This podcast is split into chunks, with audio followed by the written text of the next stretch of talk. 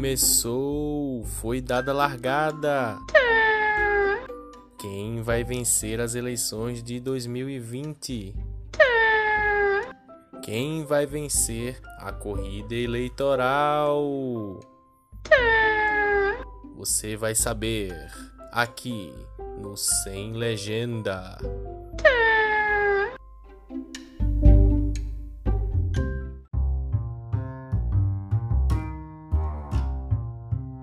Neste terceiro episódio do podcast Sem Legenda, nós vamos comentar os principais fatos da semana. A jornalista Ana Tenório entrevistou o cientista político Alex Ribeiro. Também vamos responder uma pergunta no nosso quadro Vamos Falar de Política. Eu sou Felipe Vilar. Eu sou Ana Tenório. Vamos falar de política em Pernambuco?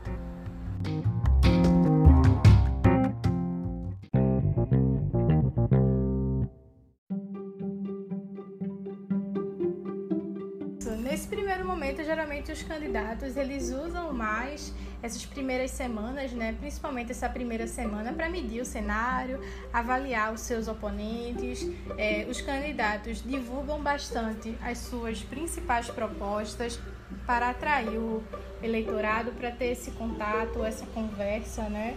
É, esse primeiro momento é mais de se ambientar mesmo da discussão política é, fica mais para esse tipo de, de, debate, mais no campo da, das proposições. Os candidatos também começam, majoritários no caso, começam a participar das sabatinas, das entrevistas, estão inaugurando comitês, estão cumprindo esse tipo de agenda agora mais inicial e estão avaliando é, o que é que so, seus oponentes estão fazendo. É, de notícia, nesta primeira semana. A gente já abriu a semana aí na, na segunda-feira, dia 28, é, com o primeiro debate né, aqui no Recife, que foi mais acalorado, como a gente viu. É, também a gente teve de notícia importante nessa semana a visita do presidente Bolsonaro, que teve acompanhado do, do senador Fernando Bezerra Coelho e que veio ao estado para inaugurar a segunda adutora do Pajeú, em São José do Egito. Durante essa visita, eles também visitaram as obras do ramal do Agreste. E é importante destacar que o senador fez críticas ao governador Paulo Câmara, seu desafeto político desde as articulações para as eleições de 2018. E o senador chegou a dizer que um gestor não consegue governar sem recursos e que quem dirige Pernambuco tem que ter a responsabilidade de governar para todos os 9 milhões de pernambucanos. Ele falou isso em um ato político em apoio à prefeita Maria José do DEM, que está tentando se reeleger em Pesqueira. Mas assim, disso tudo eu acho interessante observar como é que essa questão da habilidade política dos futuros prefeitos está sendo colocada em pauta neste primeiro momento, né? A gente tem falado muito de como os próximos gestores municipais vão fazer para articular recebimento de dinheiro e apoio do governo federal ou estadual, a depender do campo político que eles se posicionam. É, sobre essa última notícia que eu queria trazer e comentar aqui, é, citar aqui no caso, é que as pesquisas para prefeito realizadas pelo IBOP saíram agora na noite desta sexta-feira aqui no Recife. E aí a gente teve é, João Campos, do PSB, candidato à sucessão do prefeito Geraldo Júlio, com 23%, Mendonça Filho, do DEM, no segundo lugar, com 19%. Marília Reis, do PT, com 14%. A delegada Patrícia Domingos, do Podemos, no quarto lugar, ocupando 11%. Cláudia Ribeiro, do PSTU. Coronel Alberto Feitosa, do PSC. E Marco Aurélio, meu amigo, do PRTB, todos com 1%. Votaram nem, optaram por nenhum branco e nulo 22% dos entrevistados. Não sabe ou não respondeu, 7%. É, Carlos, Charbel, Vitor Assis e Tiago Santos tiveram menos de 1%.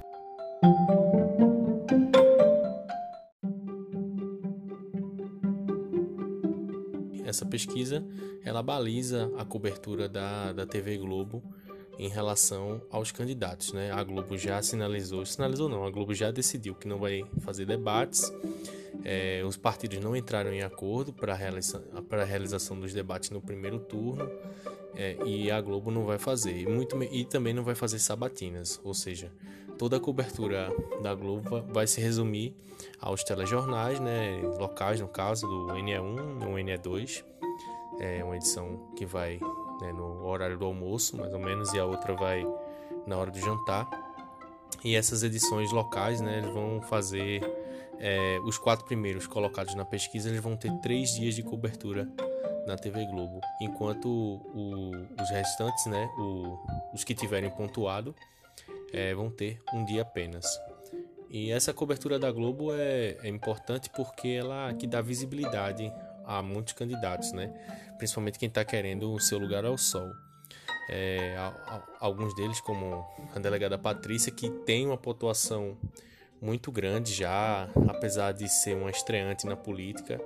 É, isso e mais por, por ter uma coligação de, de baixa representatividade né, no Congresso Nacional, vai ter um tempo de 20, 20 segundos apenas no, no guia eleitoral. Então essa cobertura, né, essas aparições na TV vão ser muito importantes para que ela possa construir sua para que as pessoas em geral né, possam conhecê-la. Outros candidatos também, né, vão os que pontuaram né, na pesquisa, vão ter a chance de aparecer na TV, né? É, por exemplo, a, a, candidata Cláudia Ribeiro do PSTU, que é um partido minoritário, né, assim, mas tem um, uma perdão, um, mas tem uma tradição de aparecer na, na, na nas eleições, né? Um, os candidatos do PSTU são sempre conhecidos.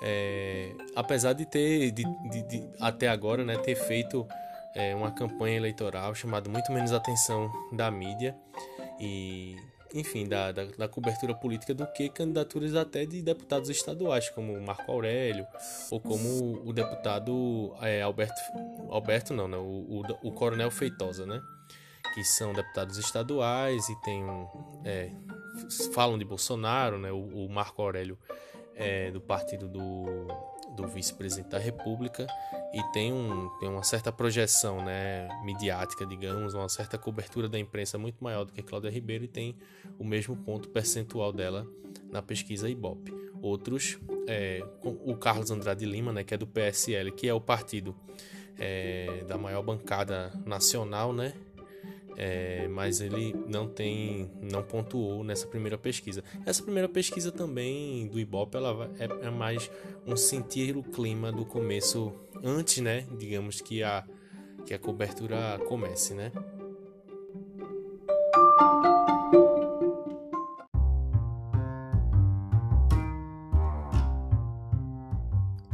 Fiquem agora com o papo que Ana teve com o cientista político Alex Ribeiro. Estamos aqui com Alex Ribeiro, cientista político pela UFPE, jornalista, doutorando em História Política pela UFBA. Alex gosta de estudar, né? gosta de política também, gosta de estudar bastante. Então, obrigado por, pela convocação aqui para a gente debater um pouco sobre política. É, então, é, estudo consequência, né? de estudo, a vida foi consequência, foi me levando por esses caminhos. Trabalhei em jornal aqui por muito tempo, trabalhando também em política por uns 10 anos já, então conheço um pouco da história do cenário político pernambucano e do que está acontecendo agora, a gente tendo um pouquinho para debater um pouco. Alex, muito obrigada por me receber aqui. A gente sabe que essa hora da noite de uma quinta-feira, a gente está gravando aqui é um pouco um horário um pouco complicado, né? Campanha eleitoral, cientista político sempre é muito requisitado, ainda mais um com todas essas suas credenciais. Então, muito obrigada por estar aqui me recebendo. É, a gente não tem horário, né? A campanha política, nesse, nesse momento, num horário é bem flexível, a gente vai dando conta, enfim, trabalhando um pouco sobre o que está acontecendo nessa eleição tão importante e incerta, pelo menos aqui em Recife, né? Está bem incerta, assim, do que do cenário ainda. E tão curta, né? A campanha eleitoral agora é bem curta, poucos, poucas semanas, então, é, nesse cenário de incerteza, vai ser bem movimentado as próximas semanas. E aí, pegando já um gancho disso que tu está colocando, como é que tu enxergou nessa largada de campanha eleitoral? Como é que tu viu esse início de movimentação já dos candidatos, assim, como um todo, em Pernambuco, em especial em Recife? Então, é, as campanhas eleitorais elas normalmente é, começam tímidas, né? E principalmente é, os atores políticos eles ficam não se conhecendo as estratégias dos outros. A intenção é reconhecer o cenário e as ações dos principais adversários. A primeira preocupação é essa, né? Embasados, assim, né? pensando um pouco na teoria da é, teoria da escola racional, no começo do pleito né, de uma eleição, os concorrentes ele traçam as estratégias pensando só um ponto de vista do outro. A sequência que as escolhas são feitas, as preferências dos atores políticos, as informações disponíveis dos candidatos, tudo isso é calculado, né? E como assim, comentário, como se diz bastidores, a campanha ainda vai esquentar, né? O afrontamento e as discussões ocorrem apenas semanas depois, é um pouco depois do, do, do começo da campanha, né? Como é uma campanha curta no, né, esse ano, então a primeira e a segunda semana ainda é algo que estão conhecendo as estratégias uns dos outros.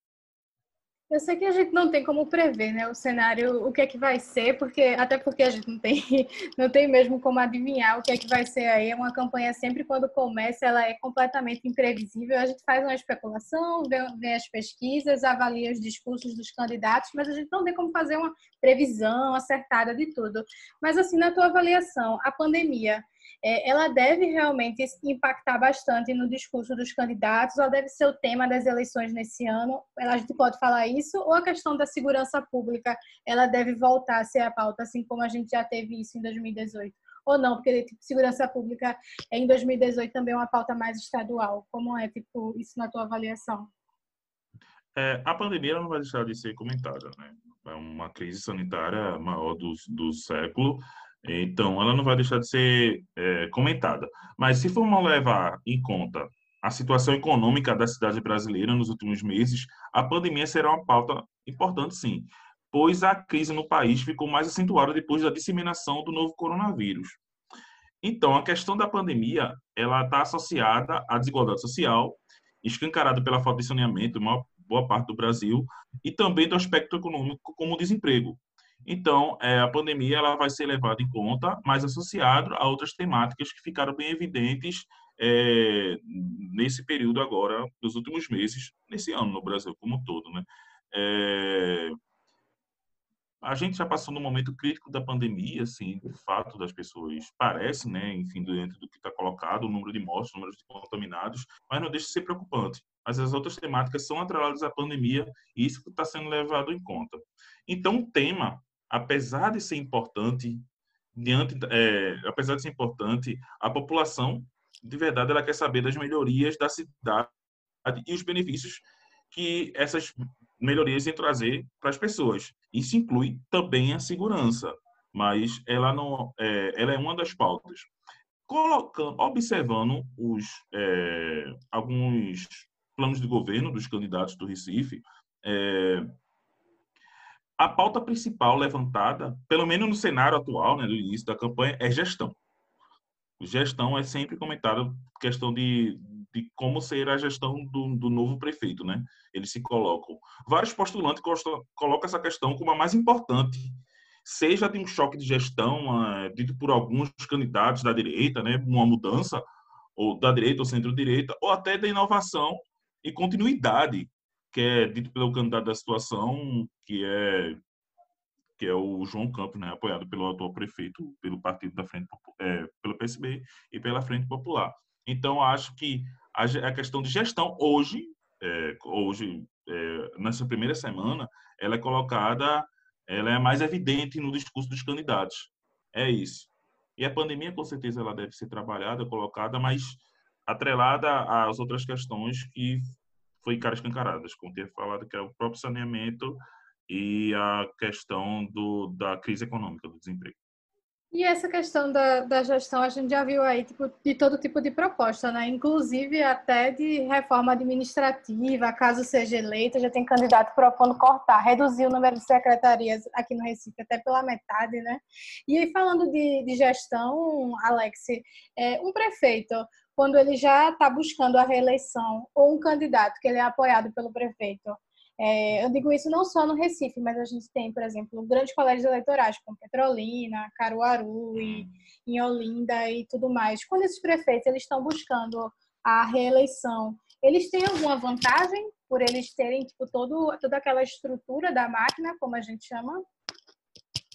Então, é, vale, é, lembrar que essa questão da reeleição é algo recente, tá? É, aprovação, houve uma aprovação da emenda constitucional em 1997, então é muito recente tivemos poucos é, prefeitos, governadores, presidentes com a, a partir dessa emenda, a aprovação dessa, da, dessa emenda para a reeleição.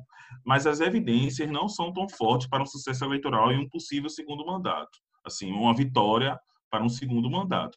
No Recife, é, enfim, a gente tem dois candidatos que conseguiram a reeleição desde essa emenda, que é o caso do o, o caso do João Paulo, é, do prefeito que está sendo candidato agora em Olinda, o ex-prefeito João Paulo, que está sendo candidato lá à prefeitura de Olinda, e o Geraldo Júlio, né? Enquanto outros não tiveram sucesso, como foi o Roberto Magalhães, que perdeu até o próprio João Paulo, e o João da Costa, que perdeu para o Geraldo Júlio. Então, é, não há evidência tão forte para um sucesso eleitoral, para um segundo sucesso eleitoral, após a. É, com, mesmo com a emenda da reeleição. A reeleição, como eu disse, ela é um processo histórico recente, né? É, é, cenários de crise econômica, escândalos no âmbito político, isso pode, é, pode levar a um insucesso eleitoral. Nem todos os elementos apontam para um sucesso eleitoral de, de, um, de, um, de um prefeito que tenta é, se postular novamente, né? É, mas então, hoje, nas últimas eleições, a gente vê um arcabouço, umas coligações ainda mais robustas, os, os últimos, é, os últimos majoritários que tiveram à frente de prefeituras aqui no aqui no, em Pernambuco, até levando o caso do, da Frente Popular, do PSB, com Eduardo Campos e Paulo Câmara, eles criaram frentes robustas, é, uma coligação com vários partidos que ajudaram e que ajudaram é, no sucesso eleitoral dessas pessoas. Tanto é que esse novo modo de fazer política um novo modo diante dos últimos anos, né? Que eles juntam várias legendas, várias frentes, independente de ideologia, pensamentos e afins, que outros também estão fazendo o mesmo. A gente vê o próprio é, Miguel Coelho em Petrolina, Raquel Lira, é, o Anderson Ferreira, a junção de vários partidos, é, a distribuição, e claro, isso fomenta também a distribuição de cargos para os outros partidos diante do, da, das prefeituras, dos, da, das instituições públicas, das prefeituras prefeituras, dentro da prefeitura, isso coloca é, outro, é, outra característica que está se movimento, que está acontecendo agora, né? Que é essa, essas frentes, essas coligações de partidos de diferentes bandeiras, isso está ajudando a é, isso está ajudando a esses, é, a esses candidatos a terem um certo favoritismo. Tanto é que, se for colocar agora é, pesquisas sobre outras cidades, exceto Recife, né, que é algo meio ainda incerto. Outras cidades com potencial gigantesco, é, que é Jaboatão, é, Petrolina, Caruaru, que foram citados.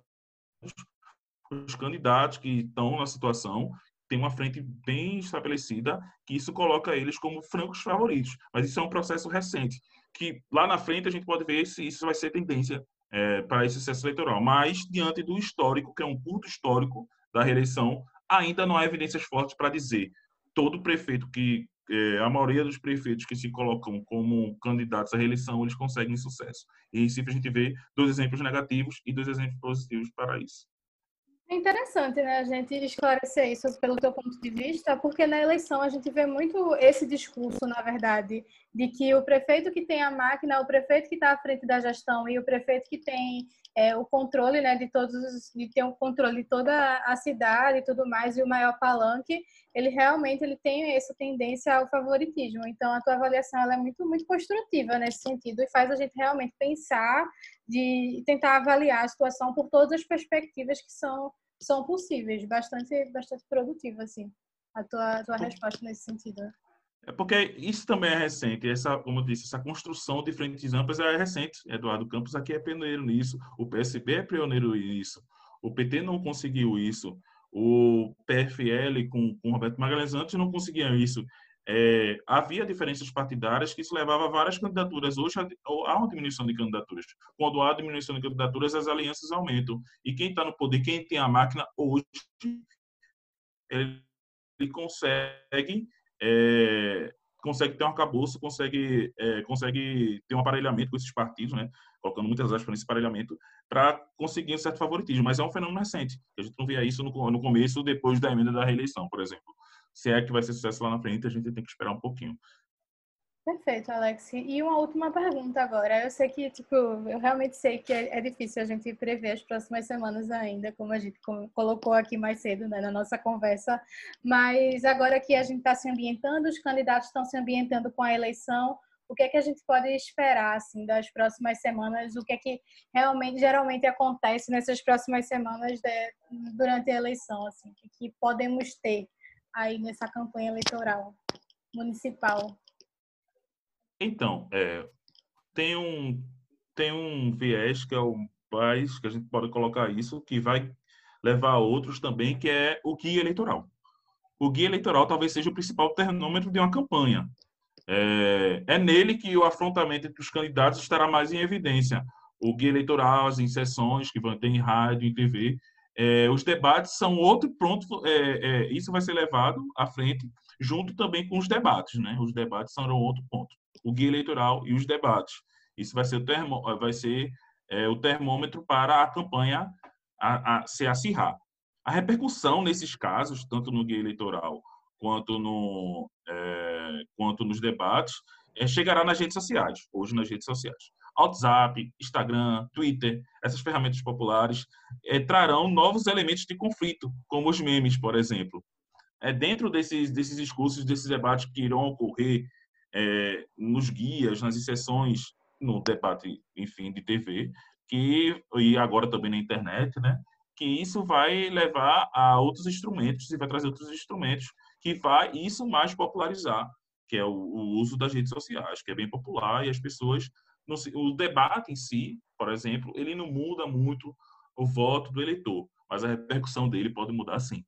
É, e com o cenário ainda indefinido e com as incertezas da corrida eleitoral, é, como as incertezas das eleições passadas, né, é, da corrida eleitoral da, da, eleição passada, a atuação de cada candidato será definida sob o ponto de vista do outro, como eu falei, né, é, anteriormente, nas regras do jogo. Agora é aguardar esses novos elementos nos próximos dias, como podem ser repercutidos os novos elementos, um deslize aqui, outro lá, um discurso que vai entrar em confronto com o outro, como isso vai ser repercutido como isso vai ser levado lá na frente. Que isso, de fato, deve ocorrer, porque a eleição ela vai se afunilando, afunilando, afunilando, e quando essas pesquisas começarem a serem divulgadas, recorrentes, os candidatos terem leitura do que devem fazer, como vou confrontar qual tipo de candidato para o vou é, vou confrontar qual tipo de candidato para tentar ganhar mais evidência. Isso tudo é, deve ocorrer nas próximas semanas. Por isso que eles estão ainda meio que estudando e tentando entender como um a, é, a estratégia um ou do outro. É a partir do discurso de um que você é rebatido. Do discurso de um que você pode rebater ou ser rebatido. Perfeito, Alex. Muito obrigada por ter me recebido, por estar aqui no Sem Legenda Podcast, por ter conversado com a gente, levando um pouquinho de política para todo mundo que está nos ouvindo, política local, né? Muito obrigada pela tua participação e espero que a gente possa conversar mais um pouco aí ao longo dessa eleição. Muito obrigada. Obrigado, Aninha. Sem Legenda, escutando é, vocês e estamos aqui para discutir sobre política. É algo muito importante, a gente tem que discutir política sempre nas eleições. É, então, as pessoas têm que, têm que entender o que está ocorrendo na cidade e o que os, o que os candidatos estão propondo e se tem e se vai e, e vai influenciar na, nos próximos anos na, na cidade da gente. Então é importante discutir isso e estamos aqui para discutir hoje, obrigado, e também para outros futuros convites se ocorrer. Vamos falar de política? Oi, meu nome é Moana, eu tenho 11 anos, venho de Apontão de Guararapes e queria perguntar qual é a diferença entre socialismo, capitalismo e comunismo. Essa pergunta é uma pergunta bem é, difícil de responder, mas vou tentar falar da melhor forma, né? Ela, ela parece uma, ela é uma pergunta entre aspas básica, mas ela é mais complicada do que parece. Bom, socialismo e comunismo são coisas bem, bem diferentes de, de, de se definir, né? Comunismo, ele quer dizer uma sociedade é, sem classes, uma sociedade onde tudo é comum, tudo é, um, tudo é comum, tudo, tudo é dividido igualitariamente, mas não apenas dividido, mas existe um, um senso de, de, de sociedade onde tudo é equita, equitativamente é, oportunizado, talvez seja o melhor termo, né?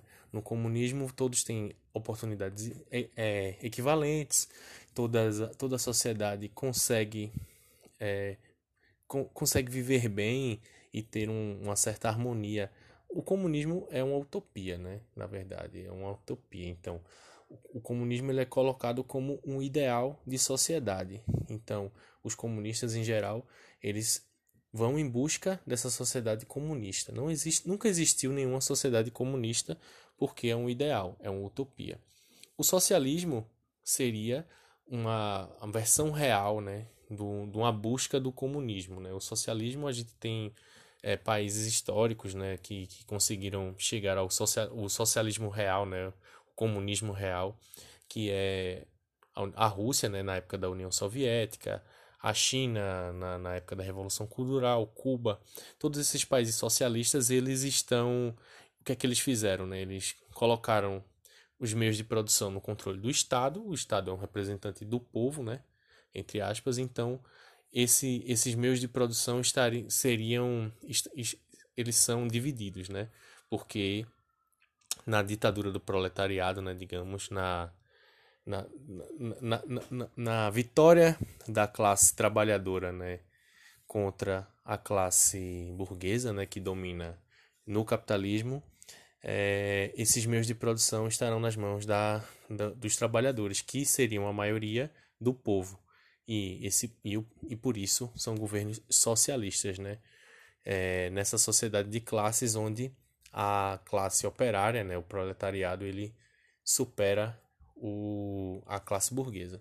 E o capitalismo é um, um tipo de sociedade baseado em capital, né? Quem tem o capital, quem detém o capital, é que domina a sociedade. Esse, esse capital pode ser de várias formas, né? Pode ser o capital cultural, mas nessa definição mais clássica, né, ela se refere ao capital econômico, ou seja, os ricos, na época que Marx, vamos dizer, teorizou sobre o capitalismo, né? Ele quando escreveu o Capital, ele foi o primeiro teórico a dizer que chamar esse tipo de modelo social da burguesia, né, como ele chamava, é, dominando, ele chamava de capitalismo.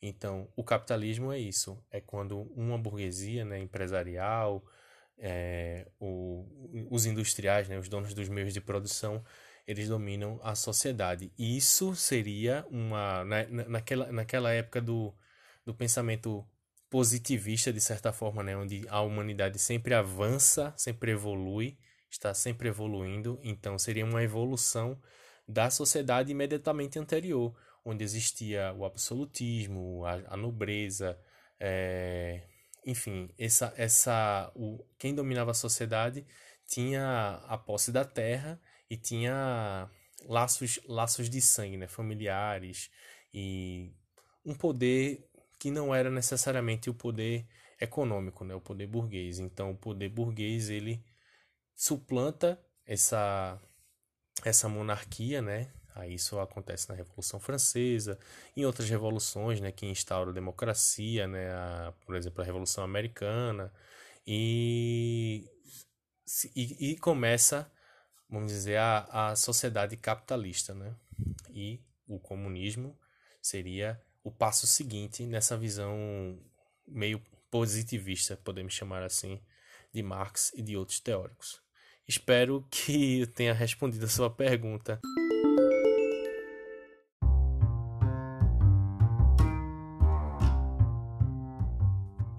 Muito obrigado a todo mundo que ouviu o Sem Legenda até aqui. Até a próxima, gente.